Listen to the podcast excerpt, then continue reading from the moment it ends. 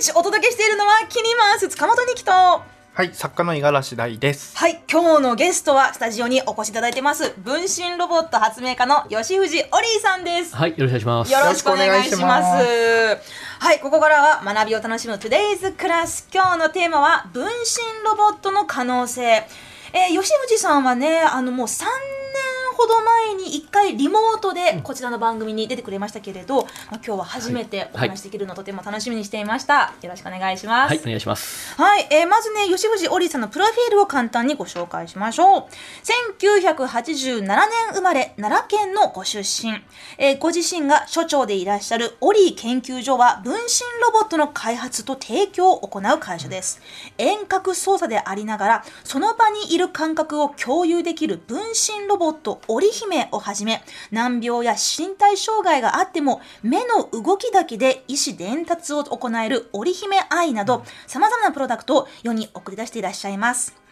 えー今日は本当にね、いろんなお話聞きたいと思うんですけれど、あの、まあ、オリー研究所では、コミュニケーションテクノロジーで人類の孤独を解消するというとても興味深いテーマがあるんですけれど、この孤独を解消したいというのは、オリーさんご自身の子供の頃のごご経験も関係されてるんですよね。そうですね。私が昔3年半ぐらいほとんど学校に通えない、えーいわゆる引きこもり状態になってしまっていて、まあ、初め病気が理由で学校に、ねまあ、入院したりとかしながら行けなかったわけなんですけれどもそれをきっかけに不登校になったという時に本当に、えー天井を眺め続けて2週間ぐらい何もしないと日本語忘れてしまうんですよね。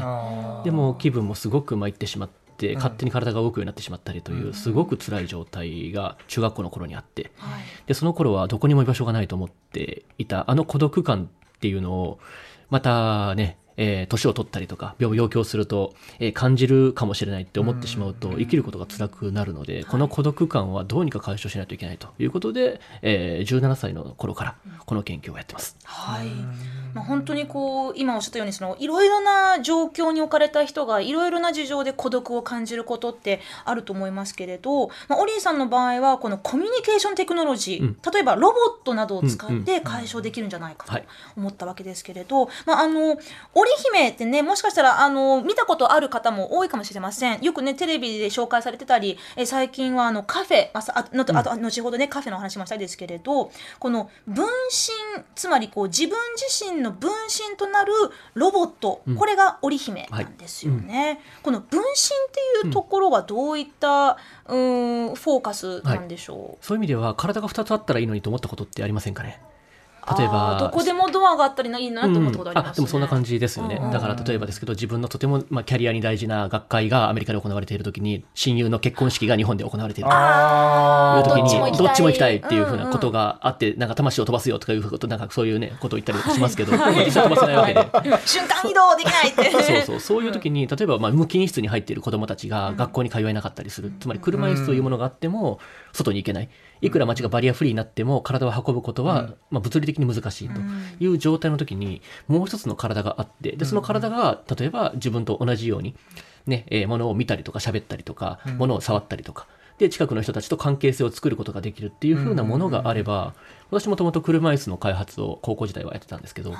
えー心を運ぶ車椅子を作ることができないのかっていうのが今やっている分身ロボット。のきっかけです。運ぶ車椅子面白いキーワードですね大ちゃんなんかそのえこう例えば外出が困難だから、そのほ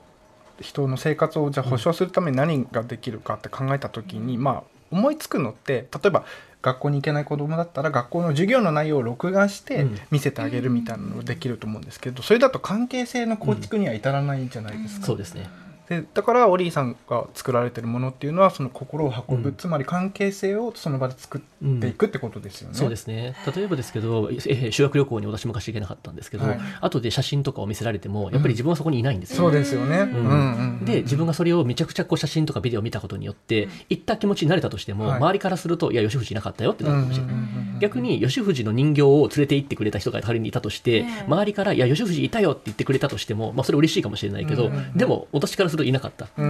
じゃあいるって何かっていうと自分がそこにいるっていう実感と周りからそこにその人がいるっていう認識が一致することじゃないかと思っていて、はい。それを作ることができればいるという状態は作れるようなっていうのが今私がやっていることです。あなんかその仮にそのねあの吉藤さんのそのまあレプリカのようなその人形を持ってからとしても、そこにあのみんなが吉吉藤さんのこと考えてるよっていう思いはあるけど、でもその体験の共有の部分が抜けてるじゃないですか。うん。そうですね。その体験の共有と思い思われるっていうところの、まあマッチング、うん。それをどうやってあの実現するのかっていうのは、まあ、一つはテクノロジーの使、力を使ってというわけですけれど、あの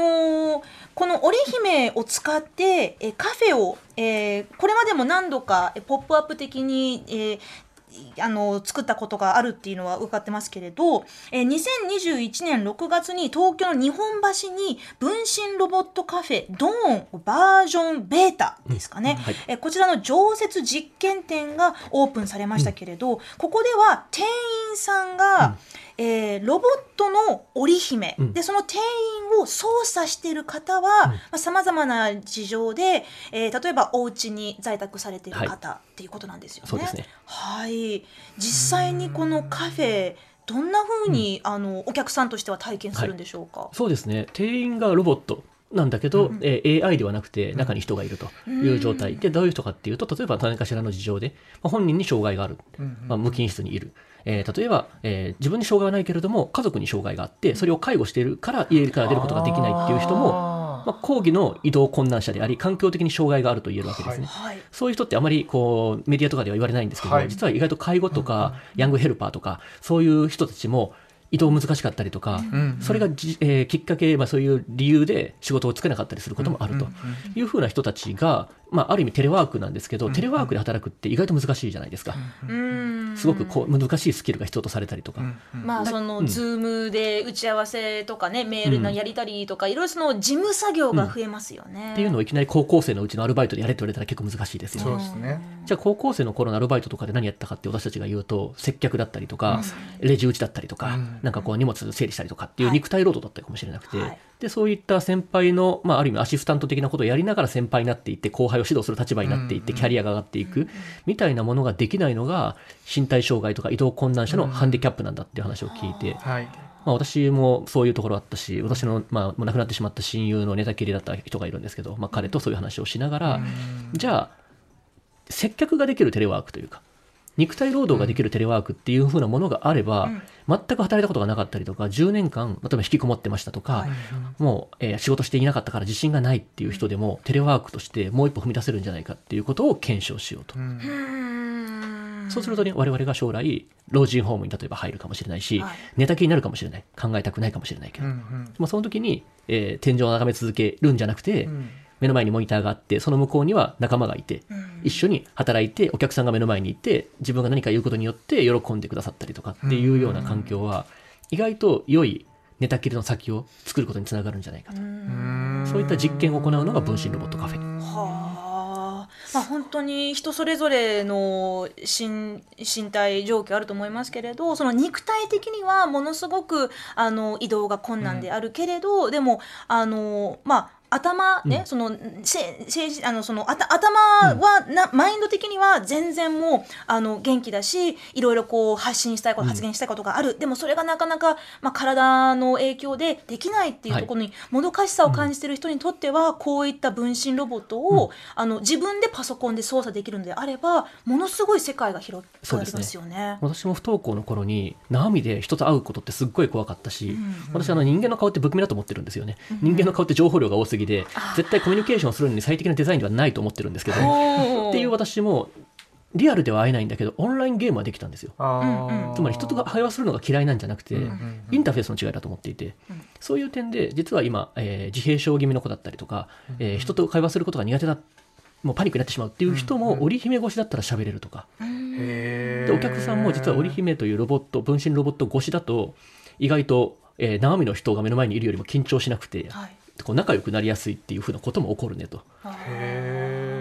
から分身ロボットカフェの面白いところは店員さんが例えば自分の食べてるテーブルにずっといるとちょっと嫌じゃないですか、はい。普通のお店でね、はい。うんうんいやちょっともうそろそろ帰っていいですよと。なるかもしれないけど、そこに分身ロボットっていう形でいるとそこからまあ普通に雑談をしたりとか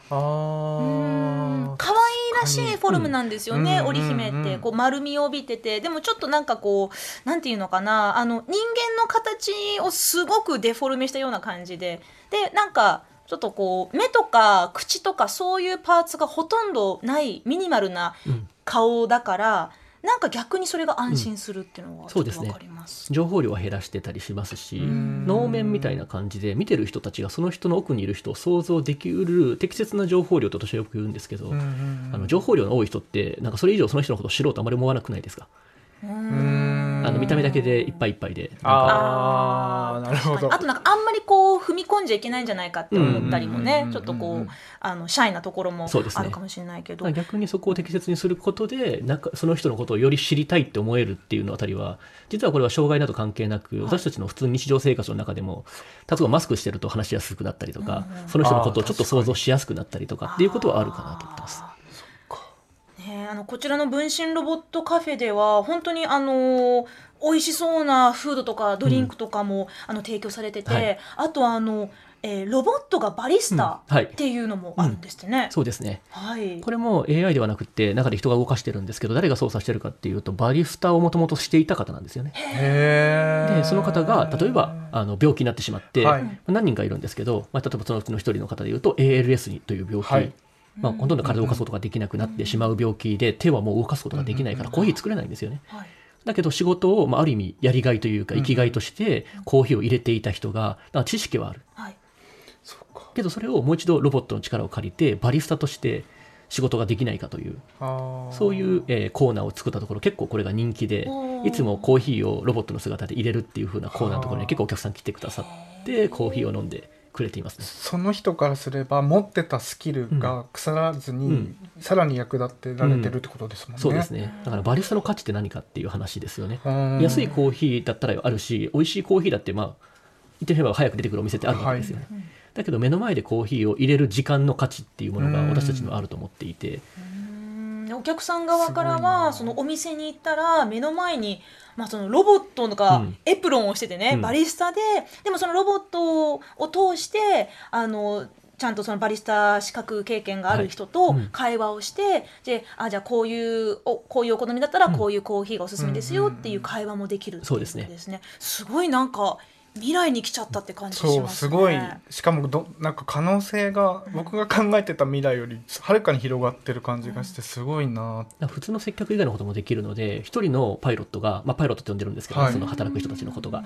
が、えー、と複数の分身を同時に操ることもできるし、えー。すごい。じゃあもうめちゃくちゃこう、はあ。体は寝たきり状態だけれど、でも頭の中もすごいいろいろ動いてそう。ババババーって指示を出してたりすでる。2018年からやってるので、もう長い人だと4年以上はい分身ロボットで働いてるんですよね。そうすると一つの体を動かしているリソースを、まあ、一つちょっとこう振り分けてお客さんと会話しながら、はい。もう一個の体を使ってそのままお客さんのところにロボットで配膳してくるとかめっちゃマルチタスク。例えば私たちもねあの子供たちの相手しながらうん。別の仕事しなきゃいけないのにってあるじゃないですか、はいはい。子供に関わってられなくて子供の相手してるとこっちの仕事ができなくてみたいな。これが両方できてしまうみたいな。へえ。そんな風にはなってます。そのパイロットっていうのは誰でもなれるんですか、なんか資格とか研修とかではないですね。私たちのところでは、まあ、まだまだ実験段階なので、はい。これ慣れる人たちはたくさん増やしたいねということで、はい。今いろんなところで織姫のあの分身ロボットで働ける場所を増やしてるんですけど、うんうんうんえー一番多い私たちの分身ロボットカフェのところではいろんな外出困難な条件、うんうんうんう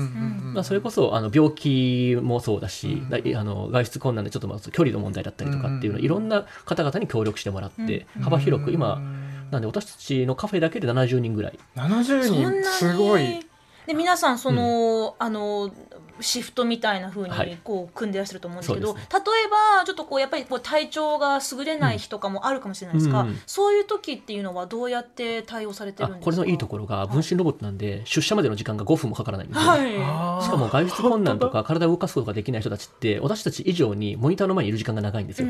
そうするとポコッと来たらすぐ返信できるようにちょっと今誰か変わってくれない？私体調が悪くてっていうのが来たらあ俺いけるよっていうのは早いもん勝ちでパッと取れると。あーすごい。だから飲食店側からするとシフトに穴が開かないと。そうですよね、だって普通だったらいや急に休みってなったらどっねえ今から？っててそうそうなっちゃ20分30分後になっちゃう、うん。それが生身のスタッフはそれが起こるんですけど、ねですよね。織姫の代わり、もうちょっとしんどいと思ったらすぐ休みましょうと。なあでその時はお互い様でまた別の人が休んだ時はすぐ代わりに入ったりとかっていうふうにカバーし合ってます。なんかこういったその接客サービスを体験できるっていうことであの分身ロボットカフェ最初からすごく注目されてると思うんですけど、実際にそのお客さんたちからの反応とか感想っていうのはどんなものが来てますか、そうですね。今最近本当に満席が続いていて外国人観光客の方々も面白いということでよく来てくださるんですけどはい。やっぱりあの面白いのが生身の人よりも会話しやすいっていう声があります。へえじゃあ,、あのうん。外国人のためにその英語で接客できる方も必要となりますよね、そうそうそう。そういう意味では頑張ってあの英語を勉強してますねみんな。だから今までは車椅子だったりとか手が動かないとか、えーそういう障害があって働くことに困難だったんですけど最近は今言語の壁をですね越えようということで、まあ、それはみんなで頑張ろうって言って いろいろと。はい。うん、なんだっけな、うん、言葉に困ったら「You are beautiful human」で言っとこうぜっていうか。You are beautiful human ちょっと面白い。喜ばない人はいないだろうな。えでも本当にさっきのお話面白いのはそのなんか人間同士で会話をするよりもロボットとだとなんかこう心を開きやすくなるっていうのはどういう我々の心理なんですかね？まあ、私はずっとねあの人の顔を見て話すことに結構ストレスを感じていた10代だったので、うん。そこの情報量が減るっていうのはあるんじゃないかなっていうふうに思っているし、かあとちょっと面白いのが、まあ、距離っていうものを逆に逆手にとって例えば私たちが、まあ、ベタなコミュニケーションで「今日晴れてますよね」って言うじゃないですか「はい。そうですね」としか書いてないじゃないですか、はい。でも「いやそっち晴れてるんですね。こっち北海道は雨降ってますよ」とか。あ「いや豪雪ですよ」とか。あうん、ー3年前とかオーストラリアの方は燃えておりますってオーストラリアのパイロットが言ってて。オーストラあ海外でもパイロットそうそうパイロット人もいる。るんですね。だから日本にコロナで帰れなかったことで向こうにずっといなきゃいけないからはい。向こうから日本に帰って、まあ、ご両親日本にいるんでご両親がたまにそのカフェに遊びに来てくれたりするのを積極するっていう風な働き方をしていたかと思います。それはすごくいい。でもこういう話を聞いてるとじゃあもうこれからの先の未来もうどこにいても、どんなあの身体状態でももうこういった、まあ、分身ロボットを通していろんな遠隔操作でお仕事とか交流できると思うんですけど、うん。はい。でも私のイメージではやっぱりそのあのオリ研究所っていうのは、その、まあ、難病とか身体障害がある人がもっとこう社会に参加できやすくなるような、そういったサービスをあサービスっていうか、まあ、技術をあの作っていくイメージが一番強いんですね。であの他にもさっきちょっとプロフィールで少しありましたけど織姫愛はい。といううん。プロダクトが、これあの目の動きだけで意思伝達を行えるはい。という、えー機械なんですよね。うんうん。そうですね。はい、ALS の患者さんが目だけでパソコンを操作することができるっていうツールもうん。だからこの研究をやってるとさまざまなその現場での課題っていうのを発見することができる。私ずっと思うんですよね。できないことには価値があると思っていてできないからこそできない人の気持ちが分かるんですよ。うん。そういう意味で今障害を持ってる人たちっていうのは自分で悩んでいてそのまま終わってしまっては本当にできないことが辛いかもしれないけれども、でもできないことが分かるからじゃあどうすれば他の人たちができるようになるだろうかってことを当事者で考えられる、そういった人たちと組むことによって、だから私たちもあの老いというはい。だかうんらその高齢になっていくっていうですね、まあ、ある意味不治の病を抱えているわけですよ。はいうん。だからいつか寝たきりになるんですよね、うん。なる前に死んでしまわない限りなるんですよ、うんだけどその時に今外出困難な人たちは患者じゃなくて先輩になりうると思っていて、その人たちと研究することでさまざまなサービス作れる最近は分身ロボットカフェで活躍した人が他の企業に就職したりとか。でカフェに来なくても同じ、えー障害を持っている人たちのために、えー人材紹介を立ち上げようって言ってかかあのうちのパイロットをやっていた人たちとはい。うちの社員と一緒に、えー人材紹介サービス、しえー身体障害に特化した、